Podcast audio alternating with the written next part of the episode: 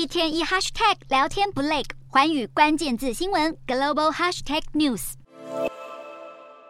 SpaceX 创办人马斯克曾在乌俄战初期援助乌军抗俄神器星链，不料他最近却在社群平台 X 上发布这张泽伦斯基总统的迷因梗图。图片内文写道：“已经过了五分钟，但你还没再去要十亿美元的援助。”这张图暗讽泽伦斯基不断向西方国家要求军事和财务援助。梗图一出，就立刻引来基辅当局的回呛。乌克兰总统府顾问波多利亚科痛批，对乌克兰的沉默或讽刺是在鼓励俄罗斯的暴力。不过有外媒质疑，马斯克罕见嘲讽乌克兰，是不是因为感受到美国在援乌方面陷入窘境？最近美国国会通过的临时开支法案中，就删去了对乌克兰两百四十亿美元军援。让西方盟国担忧，华府的援乌力道正在减弱，甚至也有过半的共和党人认为，美国对于乌克兰的支持做得太多。不过，在乌克兰方面，还是相信会持续获得来自美国的支援。不过，今日也罕见出现俄罗斯态度放软的迹象。俄国外交部长拉夫罗夫参加联合国大会时，曾提出，若基辅承诺不加入军事联盟，俄国就会承认1991年时的俄乌边界。